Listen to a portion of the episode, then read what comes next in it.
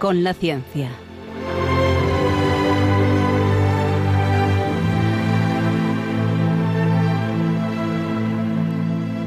Dirigido por Javier Ángel Ramírez.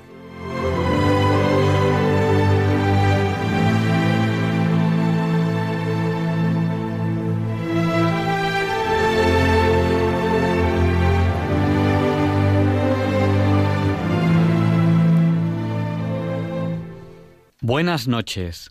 Estamos en Diálogos con la Ciencia. El programa para ti, que sabes que la verdad existe y la buscas. En Red María, gracias a Dios, todos los viernes en sus dos primeras horas. Transmitimos para todo aquel que quiera escucharnos. ¿Y, cómo nos pueden escuchar, Luis?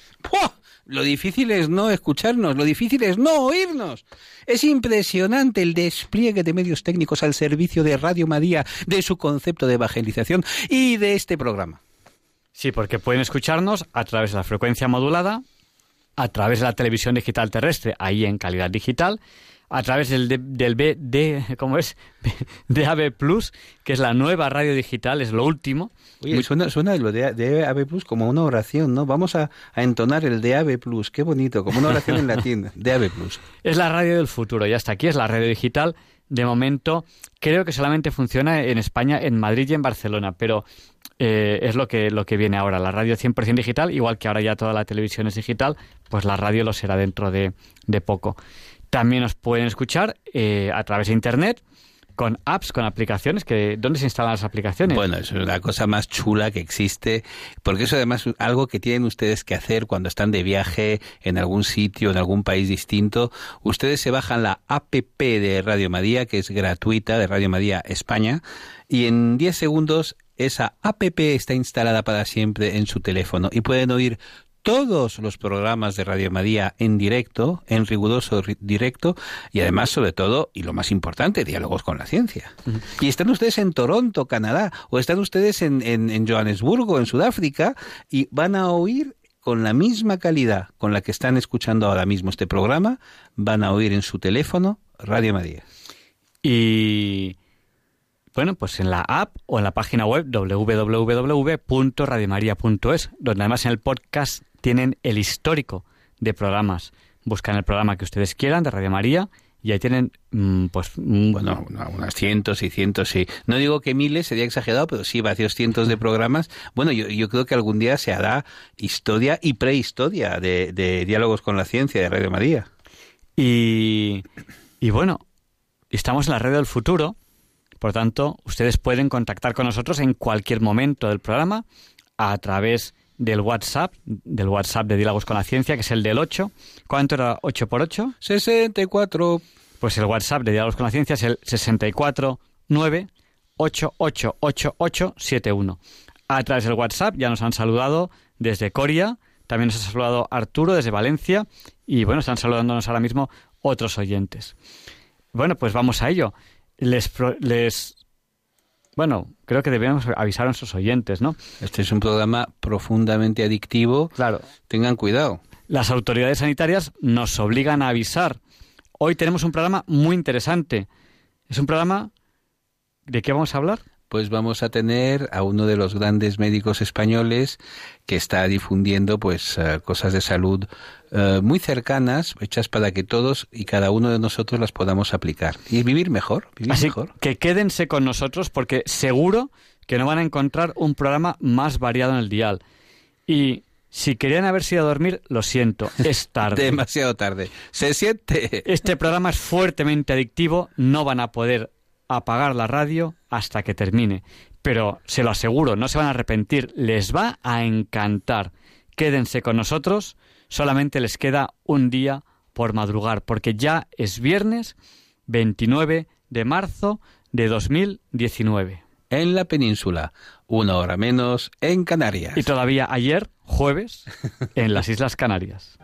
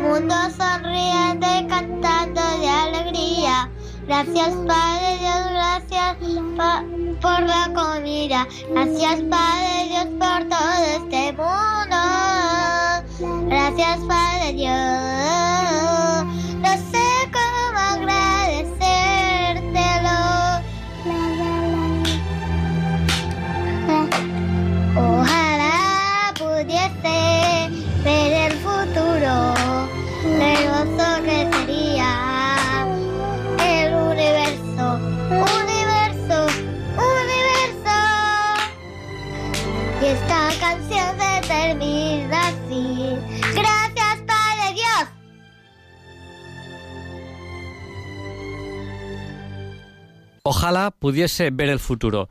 Este es el deseo de estos y de muchos más niños. Y bueno, nosotros también tenemos, a pesar de que ya no tenemos edad de niño, tenemos todavía mentalidad de niño. Queremos ver el futuro. Con diálogos con la ciencia pretendemos acercarles a ustedes este futuro, que se, que bueno, que va llegando día a día, semana a semana. Y sabes lo mejor, lo mejor para ver el día de mañana, ¿sabes qué es? Cuidarse durante el presente. Y ahora mismo, en esta interesantísima entrevista, les vamos a contar muchas cosas a ese respecto.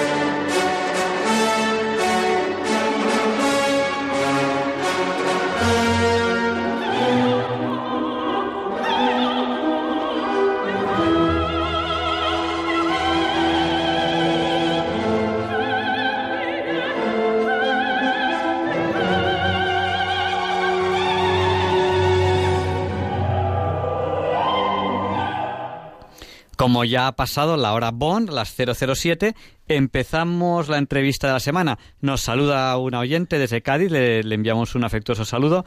Y Luis, empezamos. ¿A quién tenemos hoy?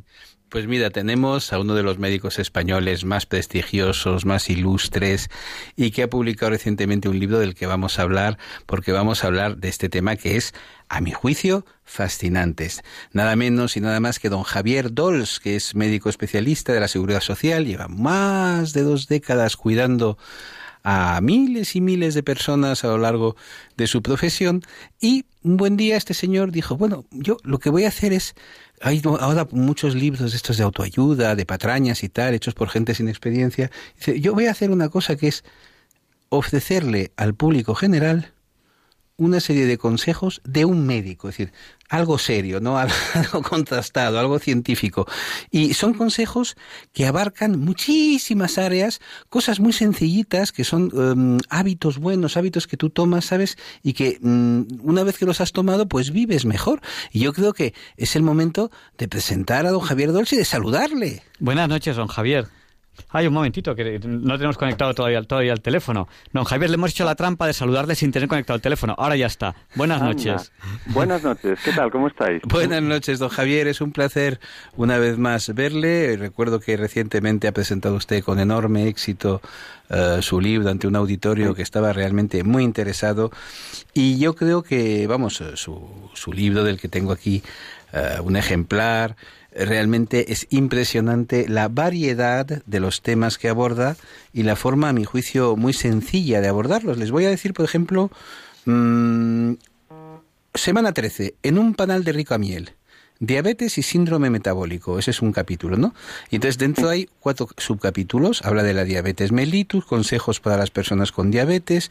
¿Ha oído hablar del síndrome metabólico? Es muy interesante porque usted realmente hoy día, la gente mmm, escucha programas de, de, televisión, de radio, de medicina, están todo el santo día hablando de sus enfermedades, a medida que van cogiendo edad se interesan más por las enfermedades, primero de sus padres y luego de las suyas, pero realmente yo he visto muchísimos libros mm, en el ámbito de la difusión general de la salud, pero es la primera vez que me encuentro con una obra de estas características. Es decir, una obra en la que de forma muy sencilla se exponen día a día, me parece que son 300 consejos que da usted, ¿no? Sí, son 300 consejos, sí. Eh, Consejos y comentarios, ¿eh? Porque se trata de divulgar eh, eso, conceptos de, relacionados con la salud y a veces es recomendar hábitos y otras veces es explicar cosas que, que- para facilitar que la gente cuide de su propia salud. Sí, claro, porque además el título del libro es Tu mejor medicina eres tú. Y dentro usted, usted explica el- la razón de, de este libro y dice que es un libro divulgativo con dos grandes objetivos, informar y animar. Ojo, animar a que mejoremos nuestra salud adquiriendo buenos hábitos. Y no solo hábitos físicos, sino también mentales, que los hábitos se aprenden, no nacemos con ellos y cuesta adquirirlos. Pero una vez que los tienes, lo que cuesta es dejarlos. A mí me parece que en cuatro líneas usted hace la presentación de una obra, a mi juicio, muy interesante porque precisamente re- contesta a esas preguntas que muchas veces nos hacemos, ¿no? Porque todos tenemos algún alguna cosita, el que tiene más azúcar, el que tiene menos, el que nota que se cansa al subir las escaleras. Cuéntenos, doctor, ¿cómo se cómo se le ha ocurrido a usted escribir este libro? Pues fue curiosamente después de, eh, o sea, durante la lectura de otro libro, otro libro que se llama de Joe Dispensa, que se llama Deja de ser tú, y que en realidad el título debería ser Empieza a ser tú, donde eh, empieza, o sea, intenta motivarte para que si tú pudieras em, resetearte y programarte como si fueses un ordenador, pues qué es lo que te gustaría hacer, qué es lo que más te apetecería. Y en ese momento recuerdo que, que estando sentado en mi sillón de lectura, cerré el libro, me cerré los ojos y dije, a ver, ¿qué me gustaría? Y como siempre me gusta mucho leer y, y soy muy muy ad- adicto a ir a la feria del libro, a buscar firmas de autores que me gustan, pues eh, dije, bueno, pues yo creo que igual podía escribir un libro. ¿Y de qué podía escribir? Pues de salud, que es lo que mejor sé, mejor conozco. Hombre, su vocación, desde lo que vive y es lo que hace desde hace veintipico años. Sí, por eso, nada mejor. Y, y como si a mí los pacientes me suelen decir que me, me entienden muy bien las explicaciones, pues dije, bueno, pues a ver, ¿qué, qué podría, cosas que hablo en la consulta y que podría así plasmarlas en un papel para que lo pudiera leer más gente y ayudar a más gente. Y me acuerdo que el primer capítulo, bueno, lo primero que pensé es el título, ¿eh? que es el que ha dicho usted de tu mejor medicina eres tú porque era el mensaje que quería transmitir que nuestra mano está muchísimo en realidad se se calibra se calcula que es hacia el 40% de en lo que podemos influir en nuestra salud todos son números cifras orientativas ¿eh? Si vamos a clases particulares es puede variar mucho pero en general el 40% entonces, pues eh, dije, bueno, y recuerdo sí lo voy a comentar porque es un capítulo que hace gracia a las personas. El primer capítulo que apunté era, eh, recuerda que el estómago no tiene dientes. Sí, eso me ha llamado la atención, sobre todo porque yo tengo una gran tripa y entonces eh, tuve especialmente, especial interés en leer esa parte. ¿Podría recordarnos de qué habla en ese subcapítulo? ¿Qué es lo que nos cuenta? Yo, yo, yo cuando lo he visto, yo personalmente como, como muy deprisa y creo que está mal. sí.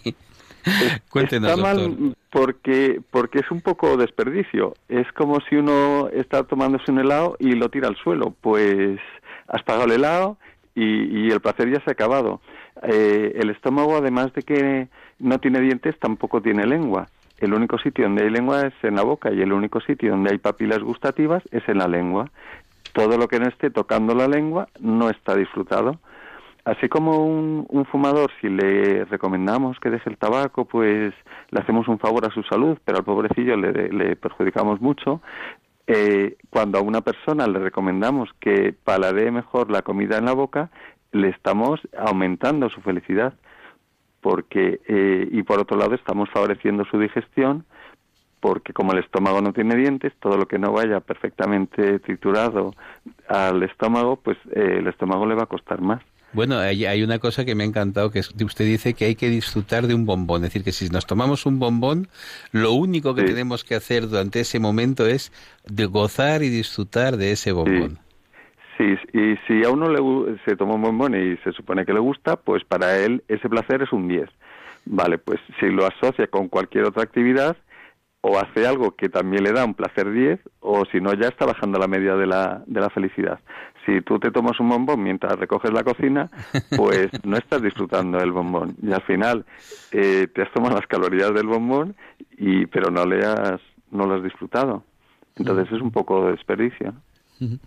Bueno, eh, tra- trata muchísimos temas. O sea, en, en el libro habla de habla de todo. Eh, no sé si si quiere, si dijese, si fuesen tres, si fuesen tres cosas, se os pone muy difícil, ¿eh? Una de cada cien. Uno, uno de, no, pues son, son 300 y pico 300 bueno, temas. comentarios, 300 y pico temas. Realmente, cada uno de ellos, yo, Sí. yo creo que casi daría para escribir un libro. Usted lo resume mucho, usted lo resume mucho, pero casi, Sí. casi cada uno de ellos daría para escribir un Sí, libro. sí. Es que hay libros y libros sobre cada uno de los temas. Sí, sí, hay, hay libros y libros. Entonces, Es ¿qué- que a la vez este libro es una condensación de muchos libros. Al final hago pongo una relación de libros que he mencionado Sí. y, y, y son muchos libros y al final he cogido como las mejores jugadas de... Como si fuese el fútbol, he cogido las mejores jugadas de libros muy interesantes y, y los he plasmado ahí en, en este libro. Pues si fuesen tres, ¿cuáles serían? Y yo, yo voy a hacer una apuesta. Antes, antes de, que, de que usted nos diga, yo creo que uno va a ser eh, uno que dice algo así como que uno es como una planta que tiene que regarse. A ver si he acertado o no he acertado. Eso es muy importante también. Es que es que es, es como se dice, ¿cuál de sus cinco hijos le quieres más? Pues eh, es que ese es un, un, un consejo muy importante que a muchas personas hay que insistir y es que eso, mire, viene muy bien a todas estas personas que, que cuidan mucho las plantas de su casa. Entonces les pregunto, a ver, ¿cuál es la planta más importante de la casa? Y dicen, pues una orquídea o algo así. Y yo, como tengo ahí el nombre del paciente, le digo, no, la planta más importante es Rosa, o, o es Pedro, o es... Y, y entonces eh, se ríen porque se dan cuenta que no están regando la planta más importante de, es verdad que muchas veces no bebemos lo suficiente. Yo lo veo Mm. sobre todo en la gente mayor, que parece como si se les olvidara el beber, ¿verdad? Sí, pero no es solo la gente mayor, ¿eh? también es gente joven y, y, y, y, y, y, adultos de edad intermedia. Es la persona, cada persona es muy distinta, cada persona es única, cada persona tiene sus gustos y aficiones y, y aficiones me refiero a sus, sus gustos, sus hábitos de salud y eh, es muy variable de uno a otro. Y al final lo que importa son las personas. ¿sí? Qué curioso que un libro de, de, de medicina que habla también de un tema que puede parecer que a lo mejor directamente no es medicina, no lo sé, o no, o no eh, que es la felicidad, ¿no? Qué curioso que usted hable de la Sí. felicidad en el libro. ¿Qué nos puede comentar a ese respecto? Sí, pues mucho. Eh, en- si ven la contraportada, en el último párrafo, que además pedí al, al editorial que lo pusiesen de, de otro color y lo han puesto en un verde muy bonito, eh, eh, pongo una frase que es que si tienes, eh, si eres más feliz, tienes mejor salud y si tienes mejor salud, eres más feliz. Está ya cada vez más demostrado cómo la felicidad influye en la inmunidad, en, la, en las defensas que tenemos y al revés, como el estrés eh, afecta y perjudica a las células que nos van a defender. Entonces, el, si uno es más feliz, aparte de que tiene mayor eh, alegría y, y felicidad, valga la redundancia, eh, también está mejor inmunizado para, para las enfermedades. ¿Qué- No sé si prefiere que me extienda más o que... No, no, lo que quiera. más breve. Enseguida le vamos a dar paso a, a los oyentes porque yo Sí. creo que, que tienen, t- seguro que tienen muchísimas cosas que, que, que- que preguntarle. Bueno, Es que, ah, un segundo, es que eh, justo esta mañana estaba escuchando unas conferencias en el, en el Instituto de Empresa, unos, unos coloquios Ujú. eh, eh, que han dado, han hablado eh, el psiquiatra Enrique Rojas, su hija Marian Rojas Estapé, que está, que ha sacado un libro que está siendo el más vendido de todos, y, y han estado hablando de este tema, y, y es un, un una, una coloquio que lo ha organizado el Instituto de Empresa para hablar, intentando transmitir cómo se puede conseguir que haya más felicidad en las empresas. Porque así las empresas son más productivas y los empleados dan lo mejor de sí y eh, salen todo, todos ganando, ¿no? Sí, es que no es necesario ser infeliz para ser productivo, ¿verdad? No es, No, no, no, es un luego. requisito, vamos. No, no, es, es, ir además en contra de los beneficios de la empresa. Pues yo creo que, que podemos abrir el micrófono a los oyentes porque eh, ante un profesional que, que en un libro nos da 300 consejos, cada uno de ellos desarrollados, y cuando uno lo lee, pues, eh, pues entiende, entiende el, el porqué de esas cosas. Algunas parecen lógicas, como, como el ejemplo que he puesto de que, de que hay que beber agua. Unas parecen muy lógicas, otras uno dice, bueno, ¿y esto por qué? Y luego lo lee y lo entiende. Y, y además es un libro que a mí me gusta mucho porque no es, digamos, de cosas que se le ocurre a una persona, sino que son experiencia profesional de alguien que ha estudiado, en que en su caso medicina, y que dice, bueno, pues yo en mi vida profesional me he ido encontrando con estos casos y mm, el consejo que doy es este, y son cosas que uno puede hacer. Claro, porque dice, no, no, eh, yo no me voy a operar a mí mismo del apéndice, ¿no? Pero, pero eh, sí puedo hacer para cuidarme eh, de una cierta manera sencilla para, para mejorar mi salud y para mejorar mi vida, ¿no? Es, es- es- es un tema interesantísimo. Y lo único que tenemos que recomendar a nuestros oyentes que quieran llamar es que hagan preguntas en un tiempo relativamente corto, porque sabemos que luego se acumulan y hay gente que le, le- que coge un doctor y empieza a decirle, bueno, y es que, y le lee su expediente médico y se tira 25 minutos solo para describirle los síntomas, ¿no? Hay, hay gente que su tema de conversación es ella misma, ¿no? Básicamente.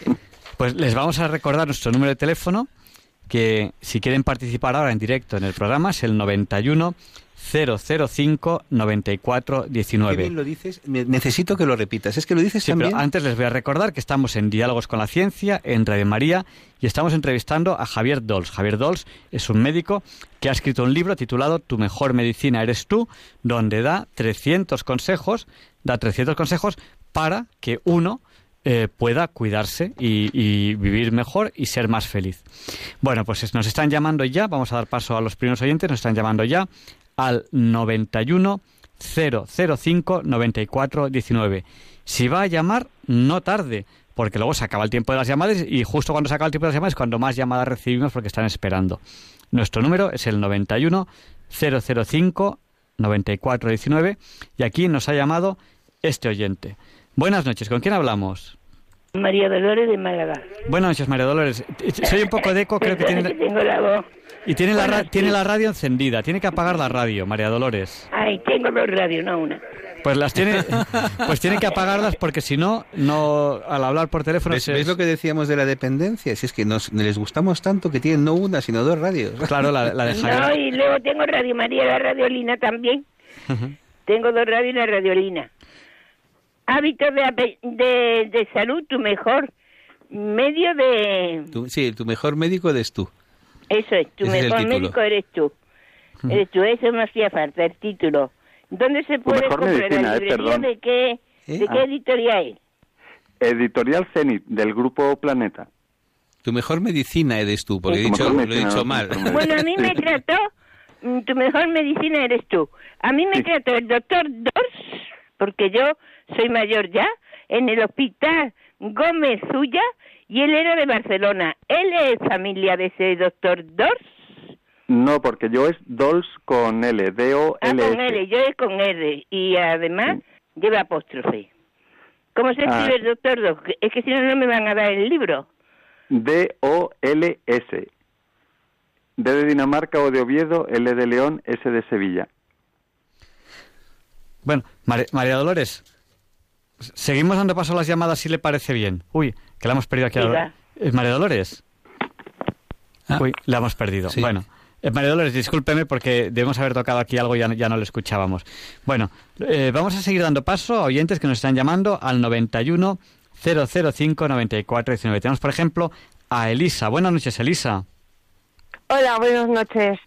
Eh, quería saludar al doctor y, y preguntarle una cosa, a ver si me pueden decir por antena, que, o sea, después de, de por antena, que es que, que yo tengo una, una enfermedad de psiquiatría, si me podía recomendar un psiquiatra católico, un referente católico, porque me importa mucho eso, para que me pueda entender las cosas de fe, aunque sé que también necesito un director espiritual, pero entre que una cosa y otra, pues a ver si me puede recomendar un doctor de la seguridad social, un psiquiatra también católico, si él conoce a alguien, si me puede dar luego un nombre o algo. Pues mire, eh, Elisa, ¿usted maneja el correo electrónico?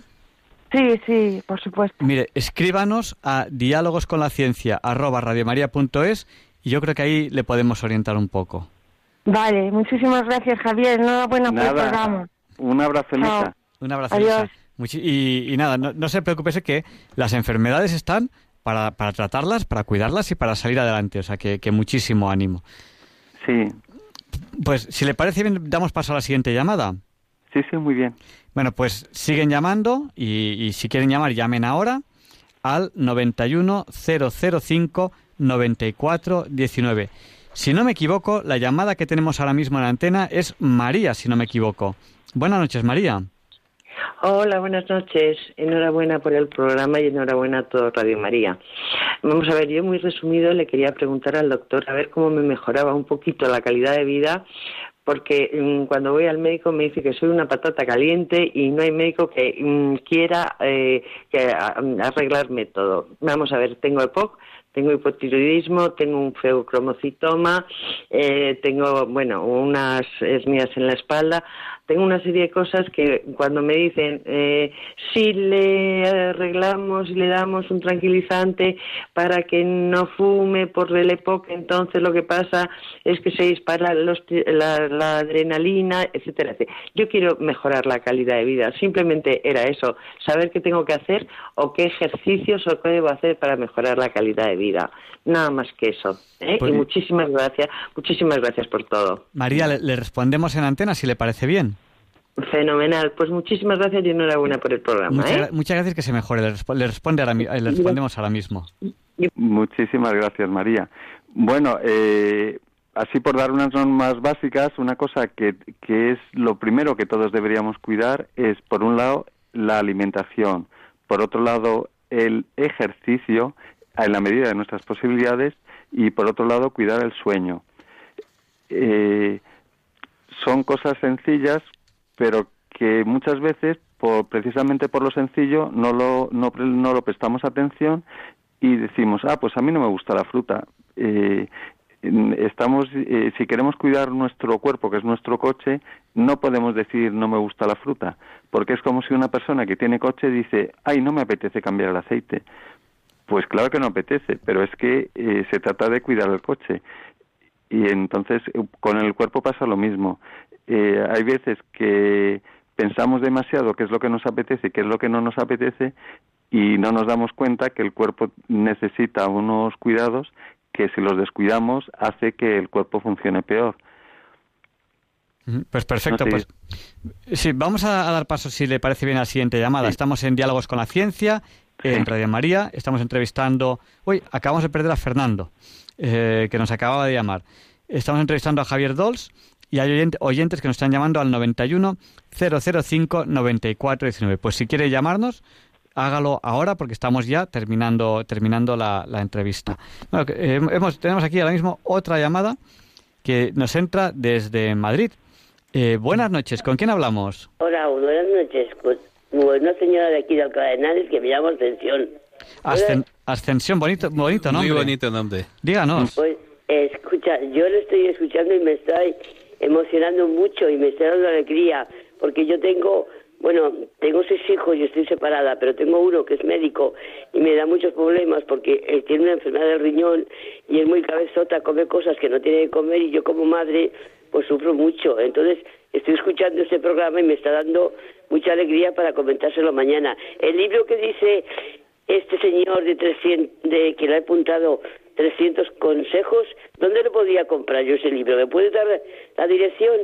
En cualquier librería, eh, pues en, en las librerías de, de Casa del Libro, el Corte Inglés, FNAC Aquí y en general en cualquier librería. Si tiene usted alguna librería cerca de su casa, acérquese, Sí. que si no lo tiene lo, lo encarga y como es del cerca de casa. como es del grupo. Planeta, tiene una distribución muy buena y ¿Cómo se enseguida llama? se lo van a ¿Cómo es el traer. título de- perdón, el título del libro, ¿cómo se llama el título del libro? Tu mejor tu mejor medicina eres tú. Ah, ah, Tu mejor medicina eres Sí, lo tú. estoy apuntando todo. Tu mejor, medi- tu mejor medicina eres tú.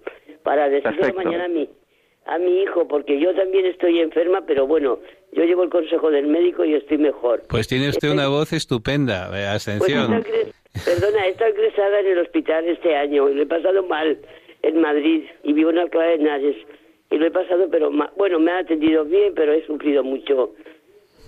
Pues tiene, una, ahora, tiene usted una voz enérgica, nada enfermiza, Sí, pues, o sea ¿sabes que años- usted lo ha superado. ¿Sabes cuántos años voy a cumplir el día 30 de este mes? ¿Cuántos? 78. Pues está hecha una, una chavala, una niña. Ay, madre, pero sí, eh, pero sí- Todavía no ha llegado a 90, usted es joven. No, no, pero sí estaba en el hospital en estado de coma, no ahora. Cuando Ay, tenía pobre. 31 años. Cuando tuve 31 años estuve en estado de coma en el hospital. Y me he tirado muchos meses en, en Alonso Vega. Así que estoy aquí de milagro en el mundo. Bueno. Bueno, y que además la Virgencita siempre está para dar- echar una mano. Sí, sí, soy, soy muy católica, eso es lo que me pasa, que creo mucho en Dios y rezo mucho. Eh, ¿Es verdad, también- doctor? Doctor, ¿es verdad que hay estudios que dicen que la gente que tiene fe, eh, como es un poco más feliz, tiene mejor salud? Claro, Pues sí, yo, sí. el- yo, eh, yo también creo que contra más rezo, contra más rezo, Dios me da más fuerzas para sufrir. Mira, no, no, porque yo lo, lo estoy viviendo con mi propio hijo. Porque yo me noto que trabajo y digo, pero ¿cómo Dios me da fuerza para trabajar? Si tengo las piernas hechas una pena, y parece que tengo 90 años de los dolores que tengo. Y dice, mi hijo, vas a vivir 100 años. Digo, bueno, todos los que Dios quiere. El- las personas tenemos una dimensión espiritual que, que es el sentido de trascendencia de nuestra vida, que, que todo el que presta atención eh, a esta a, eh, a este sentido, a esta espiritualidad, pues a esta dimensión espiritual, pues efectivamente goza de mayor salud y es más difícil que, que le afecten las contrariedades de la vida y ¿Es usted el médico tiene- que me da el consejo? ¿Es usted No, que, el que me está hablando es el médico. Sí, sí. Yo- Sí, sí. es usted- Ay, pues enhorabuena. Sí, que, Dios le dé, que Dios le dé mucha salud porque usted tiene cosas de santo. Madre mía. Si viviera, Bueno, si viviera bueno. mi padre. Mi padre era también muy católico y me dijo una vez, hija, has estado en el hospital y el consejo del médico era vida honesta y ordenada, usar de pocos remedios por apurarse por nada, el trabajo moderado, salir al campo algún rato y poco encierro y mucho trato. Y como ya no salgo a la calle porque no puedo andar, dice mi hijo, pero llevas el consejo, que no llevas el consejo del, del médico del hospital, que era el doctor Bailón. Así que por eso le estoy diciendo, dice mi hijo, pero ¿cómo tienes memoria? Pues será porque Dios quiere, sí tengo memoria, sí. Pero también lloro mucho, aparte de que rezo también lloro mucho. Bueno, pues a lo, a, lo, a lo mejor no hace falta llorar, a lo mejor pues hay que cambiar el llorar pues por, por alegría, ¿no? O como dice el Sí, doctor Dolce. yo es que, pero yo soy muy católica, yo sufro mucho con esto de la política. Ah, pues no, por política no hay que sufrir.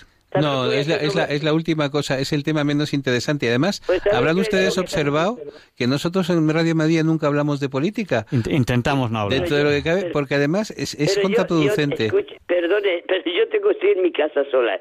Y, y cuando estoy sola en mi casa, tengo que encomendarme a Dios y a todos los santos. Atención, no pierda, no pierda ese sentido del humor, que es la mejor medicina. Sí, sí, ya lo sé. Por eso le digo que, que dice mi hijo, ¿quién vas a votar? Digo, yo a nadie, bastantes que rezo por la paz del mundo. No, vamos. Pues- Nos- nos- nosotros, yo, yo sí que les recomiendo que vote a quien usted considere oportuno y aquí en Radio María no le vamos a... andar. Escuche, pero ¿cómo voy a ir a votar si no puedo andar? Bueno, pero pues, pues, pues, pues por correo. Pues por Pues correo. No lo, sé, no lo sé lo que voy a hacer. Pero es que, es, un- es que mire, le voy, a hacer- le voy a pedir un consejo. Pues mis hijos me dicen que voten a lo, lo que a ellos les gusta. Yo he dicho que no. No, hombre, Pues yo- vote, a- vote a, lo, a lo que usted... Y además a lo- a lo el que- voto es secreto. El a, voto a es lo, secreto. a lo que a usted le gusta. No, no haga, no haga como mi abuela, que, que mi, mi, mi abuelo y mi abuela eh, ya fallecieron hace muchos años. eh, preparaban el voto por la mañana y lo guardaban en un sobrecito en la entrada. Porque, bueno, era- eran los primeros años de la democracia, esas cosas, y, y era, era casi como un rito. Y entonces, cuando se dormía mi abuelo, iba mi abuela y le cambiaba el voto. Bueno, pues yo le voy a contar. cuando- Qué bueno.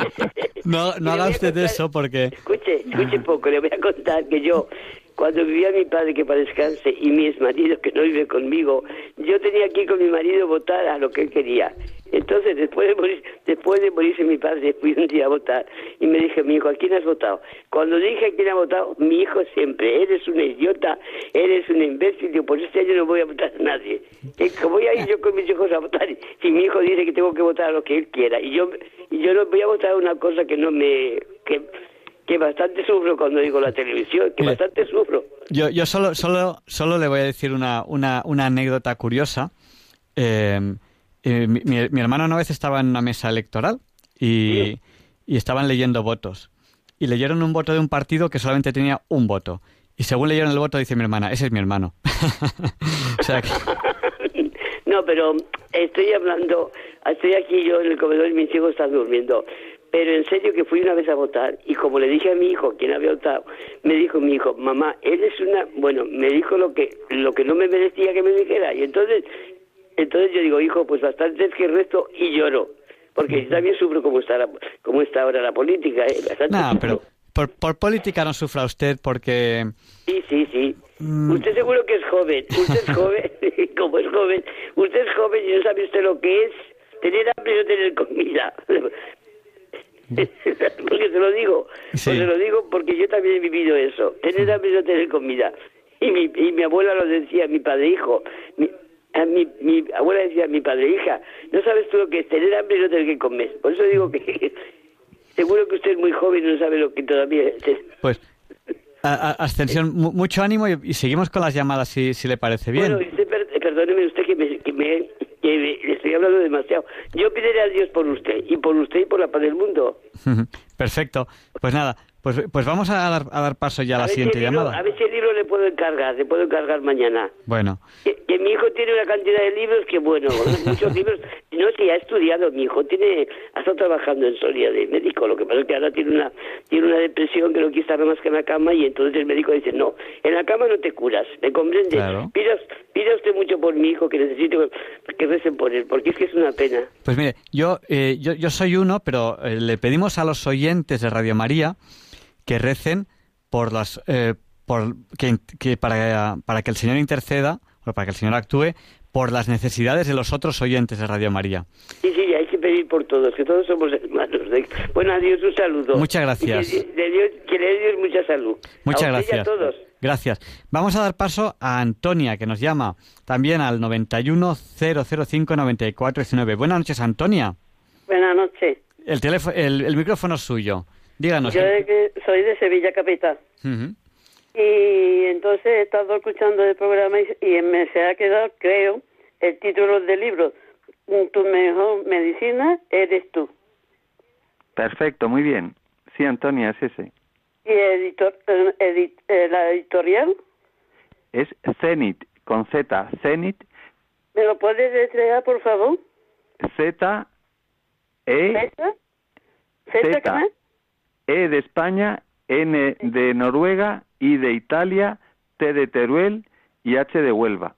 Perdone, no he podido cogerlo. Z, E, N, Z, E, N, I, T, H. D, H.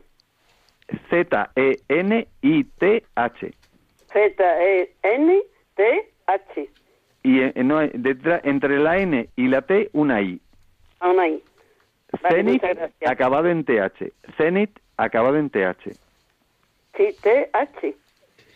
Sí, sí. TH. sí Z, E, Z, son seis letras. Z, E, N, I, T, H. H. Sí, sí, lo, ahora lo tengo bien cogido. Pero vamos, con que diga el título del libro se lo dan, ¿eh? Y saben en la editorial. No se- por eso no se preocupe. Con ¿Ah, saber sí? el título se lo dan, sí. Sí, sí. Bueno, Va- pues... vam- vamos a seguir dando paso a los oyentes. Antonio, no sé si, si quería comentarnos algo más. No, no, que yo que tengo de medicina una barbaridad y tengo varias cosas. Pues, pues, que, pues, pues, pues mejórese usted. Esperamos que se mejore. Vale, muchas gracias. Muchas gracias. Pues vam- vamos a dar paso a María, María Nubia. Buenas noches, díganos, el micrófono es suyo. Eh, buenas noches. Bueno, he estado poniéndole cuidado y está muy interesante. Siempre le escucho. Llevo muchos años escuchándole. Eh, yo quería saber si, si el doctor ahí sabiera, su- supiera algo sobre eh, para una persona que sufre, o sea, está sufriendo miedos y, y no quiere volver a trabajar. Bueno, entonces pa- para quitarle, ¿qué se- sería bueno para quitarle esos miedos? Ese, ese terror a, a ir a trabajar. Y, Pero, pero, bueno, no- po- pero por- porque su trabajo es peligroso o por, o por algunos compañeros. No, no, no, tiene un trabajo muy bueno. Es un trabajo de vigilancia y, y tiene un trabajo muy bueno, pero le ha cogido miedo, eh, no sé, le, eh, le ha entrado una, una, no sé si será depresión, pero la, la han tratado y no le dan con lo que le pasa. Entonces yo, pues, yo quisiera saber si de pronto el doctor supiera de alguna, algo de medica, una medicación buena, sana, porque es que le estuvieron dando unos ansiolíticos y yo creo que a raíz de eso em, se le desencadenó esto, porque él era muy, muy entusiasta para todo, le gustaba el trabajo, le gustaba todo, y ahora ya no quiere nada y está muy joven. Pues Está muy joven, Eh, apenas tiene 50 y punta de años y me Eh, parece ¿Cómo se llama usted? ¿Es María? María Nubia. María Nubia. María Nubia, sí, gracias. Pues, Mar- María Nubia, le respondemos por la, por la radio, si le parece bien. Ay, muchas gracias, Javier. Que Dios y la Virgen me los bendiga. Muchísimas gracias. Buenas noches. Eh. María Nubia, eh, estos casos son, son delicados y, y- y no son fáciles de solucionar, pero siempre se puede mejorar y, y, y, si hay y si va todo bien puede incluso reincorporarse a su actividad habitual an- anterior. Eh, una, él va a necesitar ayuda de un profesional. Entonces, lo que sí le digo es que en el Sistema Nacional de Salud, si uno no acaba de, de eh, tener confianza con la persona que le, con el profesional que le está atendiendo, uno puede pedir un cambio de profesional para ver si hay otra persona que, que mm, consigue eh, ayudarle de una forma más eficaz. Una cosa sí le animaría, porque seguro que le va a venir bien, es saber si poco a poco puede ir empezando a hacer un poco de ejercicio. Eh, aunque sea empezando con pequeños paseos y en la medida que los vaya haciendo, pues alargar los paseos y si puede hacer alguna actividad deportiva que sea de su gusto, eso que sepa que lo que va a hacer es que llegue más sangre al cerebro y al llegar más sangre eh, va a funcionar mejor. Y, él va a tener mm, más energía y mejor calidad de sueño y mejor apetito. Y pudiera ser que a través del ejercicio pudiera poco a poco ir recuperando el tono físico y el tono mental que le, que le ayude a empezar a salir un poco de esa situación eh, que en la que está en, en que está viviendo ahora mismo. Eh, vamos a, a dar paso a Pepita y ya no nos queda mucho más tiempo para llamadas. De todas maneras, aún siguiendo a prisa en el 91 005 94 19 todavía, todavía tenemos alguna, alguna llamada y todavía nos pueden llamar 91 005 94 19, pero ya las últimas. Y damos paso a Pepita. Buenas noches, Pepita, díganos, el micrófono es suyo. Buenas noches. Mm, enhorabuena Radio María porque es una gran labor para todo el mundo. Estoy un poquito nerviosa porque no no hablo nunca por la radio, pero eh, he escuchado ahora, he puesto la emisora y lo he escuchado y quería exponerle mi caso, que soy una señora de 69 años y resulta que me han operado ah, de la rodilla tres prótesis de la rodilla derecha y ahora va a ser dos años de la última. Y estos dos años, dolor, dolor, dolor, ni un día he dejado de tener dolor. Y el otro día estuve en el médico y dice, bueno, ya no podemos hacer nada. Mm, vive feliz y vive con dolor. Y yo lo intento vivir feliz pero con dolor, pero es que no, le pido al Señor que me ayude a llevar la cruz, pero es que no puedo, no, el dolor me, me estoy en casa, no puedo andar, todo el día como, soy, soy obesa y, y bueno, tengo mucha fe, ¿eh? porque si no, no, ya no podría, no podría, y es esto lo que quería exponerle, porque no puedo, y el médico ya, ya me ha dicho, ya vive feliz y, y ya está, ya me ha dado de alta, y mucho dolor tengo, pero mucho, mucho, mucho, sin exagerar, ¿eh? Pues le, le- le respondemos por, por la antena, por radio, si, si le parece bien, Pepita. Muchísimas gracias, ¿eh? Buenas Un noches. abrazo para todos. Y, y que sepa que los oyentes de Radio María rezamos unos por otros y, y te- y también rezaremos para que, para que usted esté mejor. Bueno, pues doctor, ¿qué, qué le podemos decir a, a- esta oyente? Sí, pues eh, eh, no sé de, de qué parte de España es, o, pero sí decirle que ahora mismo, precisamente porque como hay muchas personas en su misma situación, ya cada vez en más sitios hay unidades del dolor, que, que son normalmente son anestesistas o los que yo conozco son anestesistas y, son personas que eh, se- están muy enfocadas en tratar a estos dolores tan tan importantes que muchas personas sufren. Eh, lo que sí es, es una cosa muy conocida es que eh, el dolor no es igual para las mismas personas. Eh, un dolor en la misma situación depende de la persona, pues puede conseguir que, que mitigarlo un poco o, o al, al revés, agrandarlo. Entonces, que en la medida de lo, de lo posible, si todo lo que sea tener actividades que ustedes le entretengan y relacionarse con otras personas, y si tiene algún hobby, pues que sepa que esas cosas hacen que el umbral del dolor vaya poco a poco bajando en, en intensidad.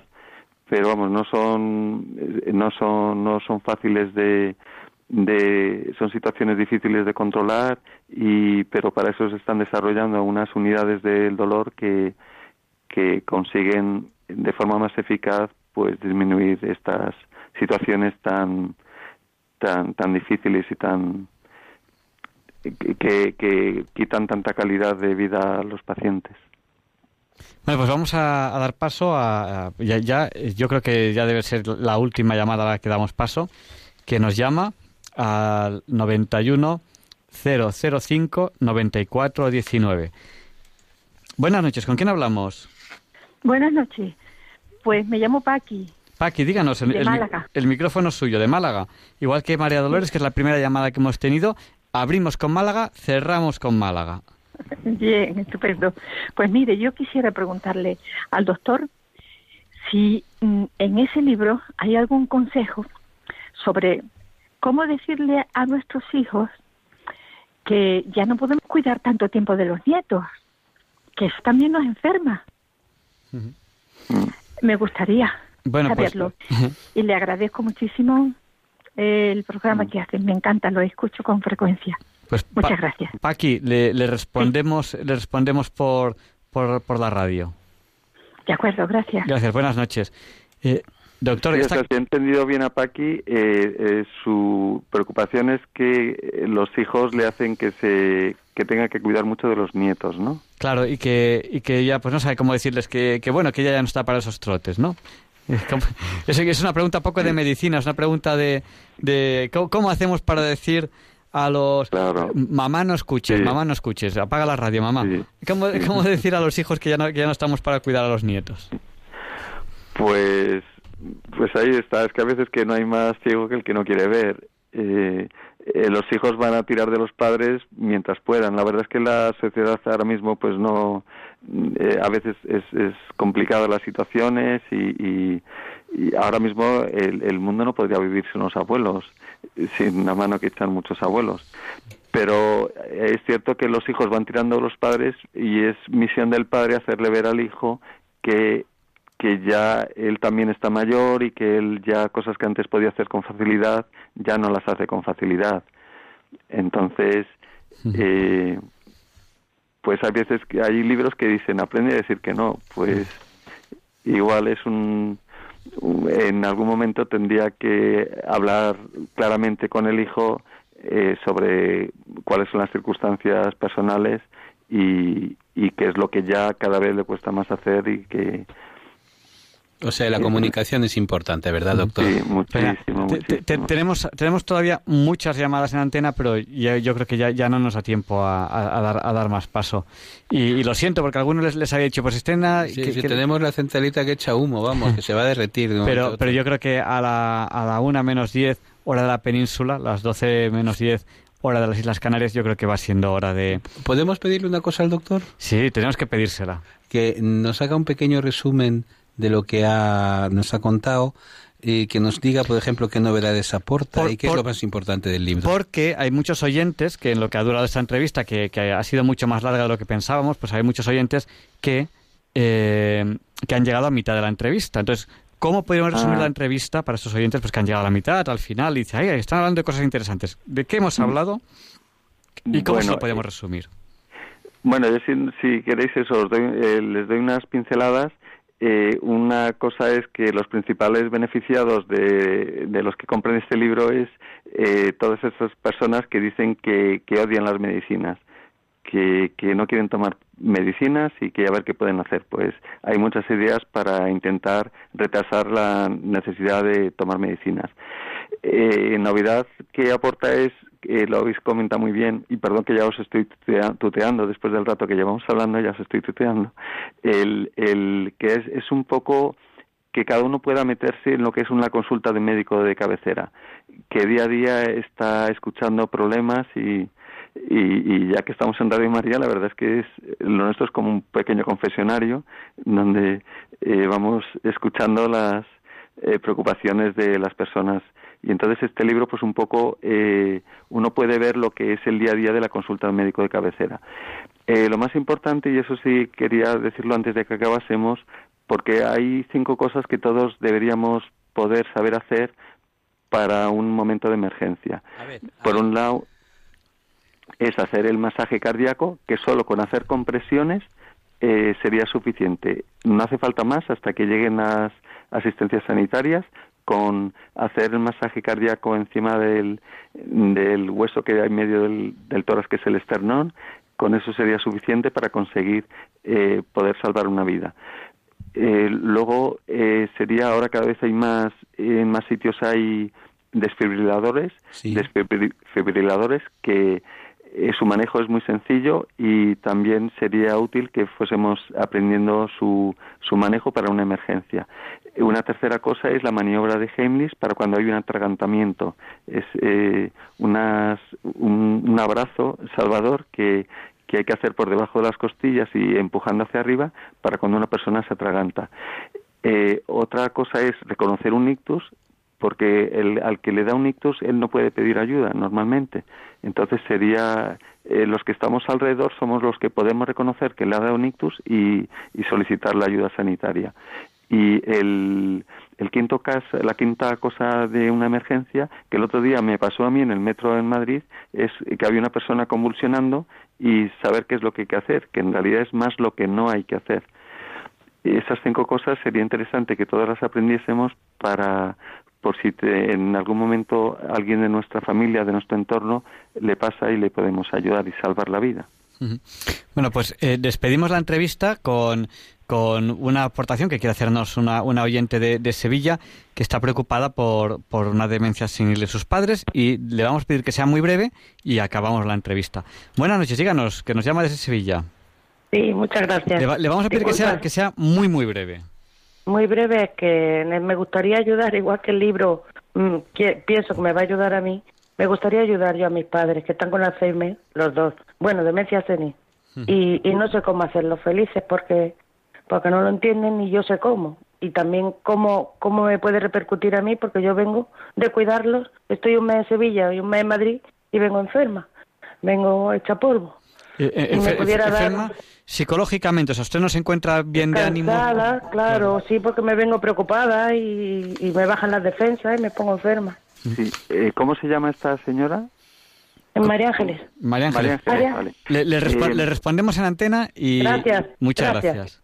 A ustedes. Eh, María Ángeles tiene que comprender que, que, que eh, eh, su, eh, el Alzheimer es una enfermedad que en realidad el paciente en- eh, habitualmente no sufre. Es la familia, es el entorno, eh, la familia más cercana, eh, los que están sufriendo al verle cómo está.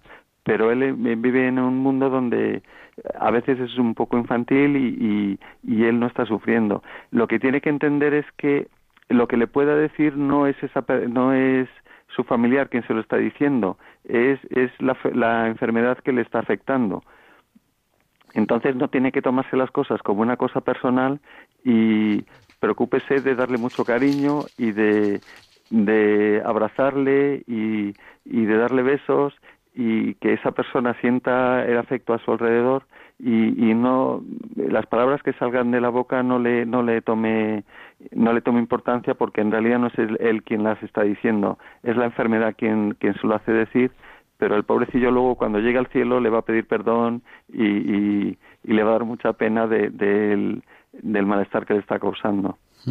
Pues yo creo que todos los que estamos con personas mayores tenemos que apuntarnos esto, lo de los abrazos, los besos y el cariño. Eso es importantísimo. Eso es fundamental. Pues muchísimas, muchísimas gracias, doctor.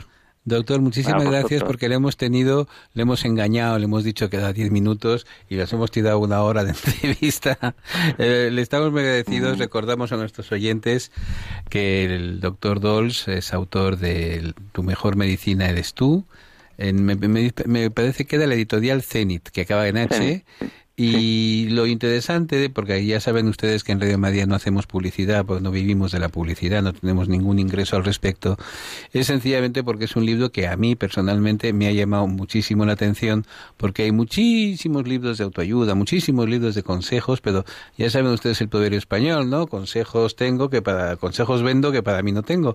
Y lo interesante de este libro es que precisamente lo escribe un médico desde la experiencia pues de más de 20 años de ejercicio profesional en la seguridad social que por lo tanto ha visto miles y miles de personas y de casos distintos y digan lo que digan la experiencia es un grado que nuestros abuelos tenían razón muchísimas gracias doctor Dols A vosotros. Y enhorabuena por el programa. Muchas gracias y buenas noches. Buenas noches. Y Leonardo Daimiel, Pérez de Madrid, nos presenta la sección Pensar y Sentir. Disfruten de ella.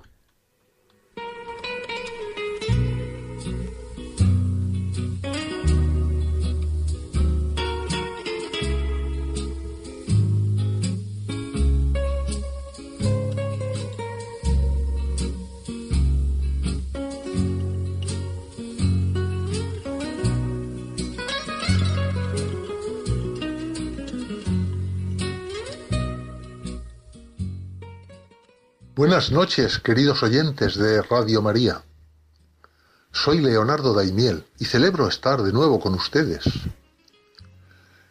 El texto que les voy a leer hoy en Pensar y Sentir ha sido escrito por Miguel Ángel Robles, periodista y escritor, que es doctor en Ciencias de la Información por la Universidad de Sevilla y profesor de Opinión Pública de la Universidad Loyola de Andalucía, además de consejero delegado de la Corporación Euromedia. Ha obtenido varios premios periodísticos otorgados por diversas instituciones. El texto que voy a leer a continuación es un extracto del artículo que publicó Miguel Ángel Robles con el título de Reza por mí. Es un bello canto a la oración que está siendo compartido por muchos usuarios de redes sociales, con lo cual está llegando a miles de personas, tanto creyentes como no creyentes. Y dice así. Rezar es una conversación con los que ya no están, el recuerdo de los que te antecedieron y la oración para seguir su ejemplo. Rezar es pedir por ellos y también pedirles a ellos por los que estamos aquí. Es el momento de más calma del día y en mi caso el de primera hora de la mañana, poco más de las seis, y el agua de la ducha caliente cayendo despacio sobre los hombros. Rezar es una fotografía en sepia, un regreso a la casa de tus abuelos y al tiempo sin tiempo de tu infancia. Es pasar por la iglesia de San Pedro de camino al colegio y rezarle al Cristo de Burgos un Padre nuestro para que te ayude en los exámenes. Es el refugio del frío y el silencio acogedor. Rezar es tener memoria. Rezar es lo que va antes del trabajo o después del trabajo y lo que nunca lo suplanta, porque ya lo dice el refrán. A Dios rogando y con el mazo dando. Es lo único que puedes hacer cuando ya no puedes hacer nada. Y es la forma de comprometerse de quien no tiene otro medio de hacerlo. Como cuando rezamos por un enfermo que se va a operar y, ya está todo en manos del cirujano y de Dios. Rezar no hace milagros. O sí los hace, eso nunca lo sabremos. Pero ofrece consuelo al que reza y a aquel por quien se reza. Rezar nunca es inútil, porque siempre conforta. Rezar es decir, rezaré por ti y también reza por mí. Y es por tanto lo contrario a la vanidad. Rezar es la aceptación de tus limitaciones. Es aprender a resignarse cuando lo que pudo ser no ha sido. Es vivir sin rencor, aprender a olvidar, aceptar la derrota con dignidad y celebrar el triunfo con humildad. Rezar es resignación cuando procede, pero también arrebato y pundonor cuando toca. Es buscar las fuerzas si no se tienen y confiar en que las cosas van a ser como deberían ser. Rezar es optimismo y no dar nada por perdido. Luchar y resistir, como en la canción, erguido frente a todo. Y rezar también es mi padre antes de morir.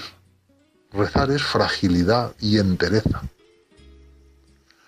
Rezar es curar las heridas, restañar los arañazos, superar el daño que te han hecho, pasar página y empezar de cero, perdonar las ofensas y también pedir perdón, y sobre todo tener gratitud. Rezar es dar las gracias por vivir y por lo que la vida te ha dado. Es despertarse con las ilusiones renovadas. Aferrarse desesperadamente a lo inmaterial acordarse de lo que de verdad importa y relativizar todo lo demás. Es establecer las prioridades, poner en orden los papeles de tu mesa, buscar la trascendencia, pensar a lo grande. Rezar es desconectar y apagar el móvil. Es introspección en la sociedad del exhibicionismo. Es relajarse y calmar los nervios y prepararse mentalmente para lo que ha de venir. No es solo buscar el coraje, sino también la inspiración, la idea, el enfoque, la luz, el claro en medio de la espesura. Rezar es razonar, aunque parezca lo más irracional que haya. Es la mente funcionando como cuando juegas un partido de tenis. Es planificar y anticipar las jugadas, es abstracción en los tiempos de lo concreto y lo material. Es pausa en un mundo excitado. Es calma cuando todo es ansiedad. Rezar es una forma extrema de independencia, una actividad casi contracultural. Es lo más punky que se puede hacer una tarde de domingo.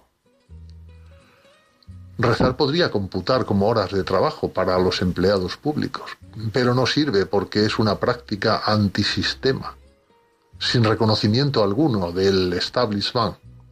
Es tan políticamente incorrecta que la gente oculta que reza, como esconde la tripa para la foto. Rezar es un placer oculto que se reserva para la intimidad. Es un acto privado y casi a escondidas, que cuando se hace acompañado necesita cierta oscuridad y mucha, mucha confianza. Rezar es abrir tu alma a la persona con la que rezas. Y es una declaración de amor por la persona que tienes en tus rezos. Es derramar tu cariño sobre los que más quieres y sentir el cariño de los que rezan por ti. Rezar es tener a otros en tus oraciones y estar en las oraciones de otros que es mucho más que estar solo en su memoria. Rezar y sobre todo que recen por ti es la mayor aspiración que uno puede tener en la vida, un privilegio inmenso. Es querer tanto a alguien como para rezar por él, y que alguien te quiera tanto como para rezar por ti. ¿Cabe mayor orgullo? ¿Existe mayor plenitud que la de saber que hay una madre, un hermano, un hijo o un amigo que quiere que Dios te proteja y te dé salud y te ilumine y te ayude y te acompañe y esté siempre contigo. Rezar es tener fe, tener fe en la vida, en las personas, en tus amigos, en tus hijos, en tus padres, en Dios. Rezar es la maestría de niños y abuelos y es un superpoder que nos predispone al bien rezar es creer y ser practicante de un mundo mejor.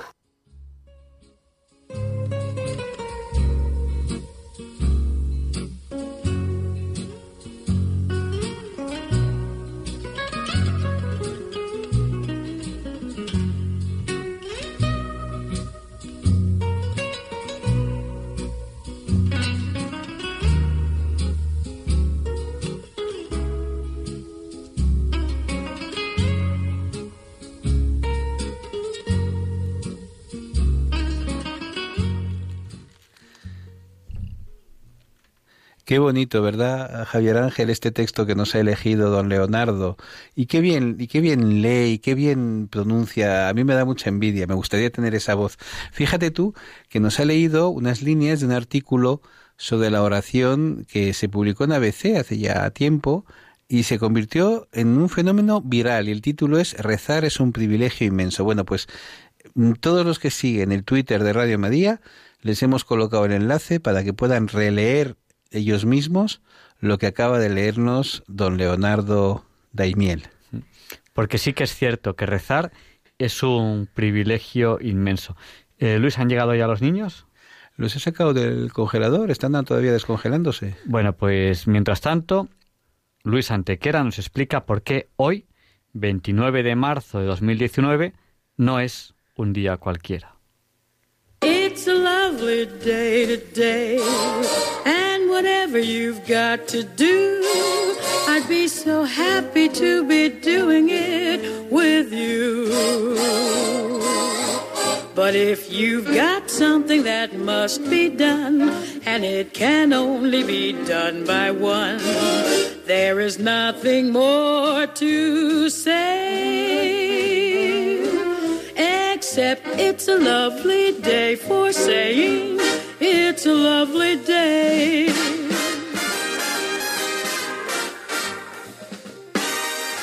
No, Javier Ángel, no directos compañeros de Diálogos con la Ciencia, no, queridísimos oyentes de Radio María. Claro que no es un día cualquiera, ningún día es un día cualquiera y este 29 de marzo que nos disponemos a comenzar hoy tampoco, porque en fecha tal, pero del año 1430, el sultán otomano Murad II inicia el asedio a la ciudad de Tesalónica, en Grecia, el cual concluirá con su conquista y la esclavización de 7.000 de sus habitantes. 60 años más tarde, Tesalónica se convertirá en uno de los destinos preferidos por los judíos expulsados de España en 1492.